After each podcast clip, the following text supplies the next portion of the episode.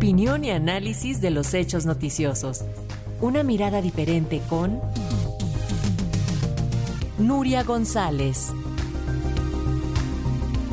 Y en medio de este conflicto en la franja de Gaza, el cuerpo de las mujeres es utilizado como arma de guerra y de violencia sexual. Sobre eso nos comenta esta tarde Nuria González, abogada y presidenta de la Escola. Te escuchamos, Nuria, con atención. Buenas tardes. Hola, buenas tardes, buenas noches. Pues sí, lo cierto es que la violación masiva siempre ha sido un arma de guerra muy potente desde que el mundo es mundo, desde que hay guerras y desde que el patriarcado nos domina, ¿no? Eh, porque es así, o sea, no se ven eh, soldados violados y sin embargo una de las imágenes más impactantes eh, con las que empezó este conflicto, ¿no? Es la, pues, pues, el cuerpo de Shani Locke, ¿no? Que lo hemos visto todos bajo la pierna de un terrorista de Hamas, bueno, siendo exhibido de la manera más salvaje, ¿no? Eh, no es Shani la primera, la única, ni por desgracia será la última, ¿no? Pero sí es cierto que en este conflicto eh, se está utilizando propagandísticamente la violencia sexual.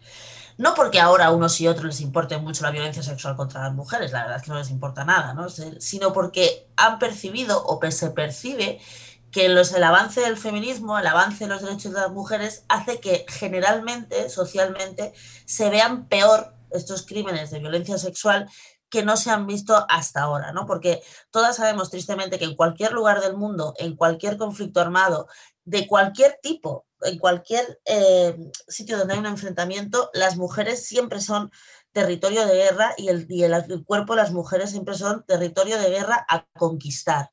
Incluso las violaciones masivas para embarazar a mujeres de un bando contrario o de otro, porque eso siempre ha sido una táctica para minar al enemigo, ¿no? como para bueno, como pues, además de todo, como utilizadas siempre las mujeres como, como trofeo de guerra, ¿no? Entonces, lo que ha cambiado es esa percepción y por eso se está utilizando de manera pues mucho más abierta y mucho más descarada que en otros conflictos anteriores en la misma zona. ¿no? Nadie duda de que hay, por supuesto, mujeres palestinas que han sido violadas ¿no? y otras mujeres israelíes que también.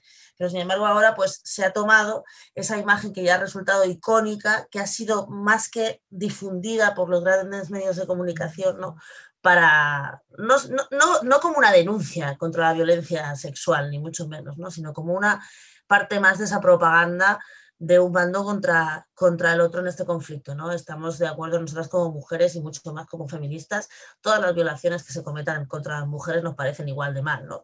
Entre otras cosas porque las mujeres nunca tienen o casi nunca tienen el poder de desatar guerras, pero sí tienen la, desgracia de ser las víctimas ¿no? en todas las guerras de una manera mucho más eh, hiriente que los hombres. A los hombres se les mata, se les tortura, pero además a las mujeres se las mata, se las tortura, pero también se las viola. ¿no?